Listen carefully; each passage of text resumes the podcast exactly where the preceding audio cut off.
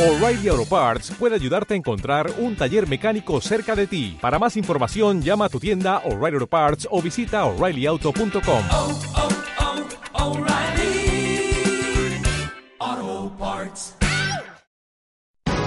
Aquí te lo contamos. Buenos días España. Buenos días. Y nosotros, como siempre, vamos hasta Madrid. Hoy vamos a hablar de dinero, como todas las semanas, con Almudena Gómez de Cecilia. Almudena, ¿qué tal? Buenos días. Hola, buenos días, ¿qué tal? ¿Qué tal todo por Madrid?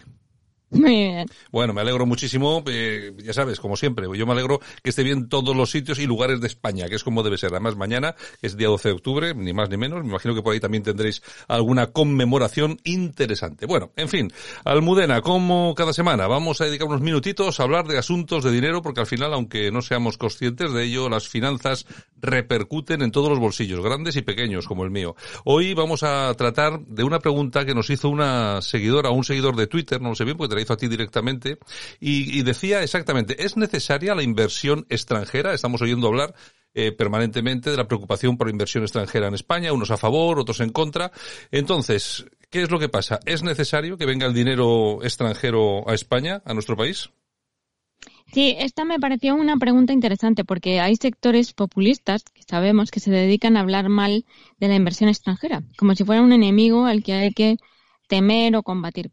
Y esta idea no tiene ningún fundamento real. Es como tenerle miedo a la oscuridad, digo yo siempre, que Sí. en sí misma no, no, no hace nada. Por eso creo que hay que hablar de esto, pero abiertamente, o sea, quitando mm, tabúes, porque, mira, en concreto hay corrientes de opinión según las cuales eh, dicen que el dinero para las empresas deberían ponerlo los bancos del país donde está la empresa y no inversores extranjeros. Y ahí es donde quiero ir y aclarar un poco. En primer lugar, los bancos se dedican a prestar dinero tanto a empresarios como a particulares, pero en determinadas condiciones muy reguladas por la ley, porque ese dinero es el que reciben de sus clientes en depósito. Por eso, el nivel de riesgo que pueden asumir no es muy alto. Entonces, no son todo tipo de inversiones que pueda realizar un banco. Para eh, financiar o promover negocios cuyo resultado sea incierto, se necesita la financiación de lo que se llaman los fondos de capital riesgo, que por eso se llaman así porque son negocios los que financian este, estos fondos de capital riesgo, son negocios que pueden tener retornos muy altos, pero que otras veces son un fracaso absoluto.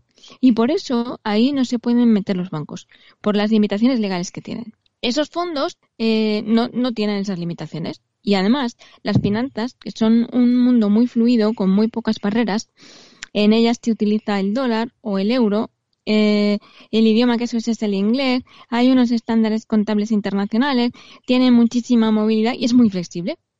Y ahí no tiene esa rigidez, esas, esas limitaciones y esos controles que tienen los bancos. Entonces es muy adecuado para financiar actividades que son de muy alto riesgo, como puede ser un desarrollo tecnológico, Ajá. porque un desarrollo tecnológico puede ir bien o puede ser que no sirva para nada. Y esto pues no tiene que dar miedo, es parte de la vida actual y son beneficios para el empleo y para el crecimiento económico. Bueno, eh, lo que sí se vincula mucho, y es cierto que hoy se oye hablar mucho, de recuperar la soberanía financiera, energética e industrial. Eh, vamos a ver, eh, aparte, ¿es posible es todo esto y es aconsejable, que es otro tema importante? Pues eh, en respuesta a esa pregunta, yo cuando me hicieron esta pregunta, mm, lo que digo es que debemos recordar la historia europea reciente.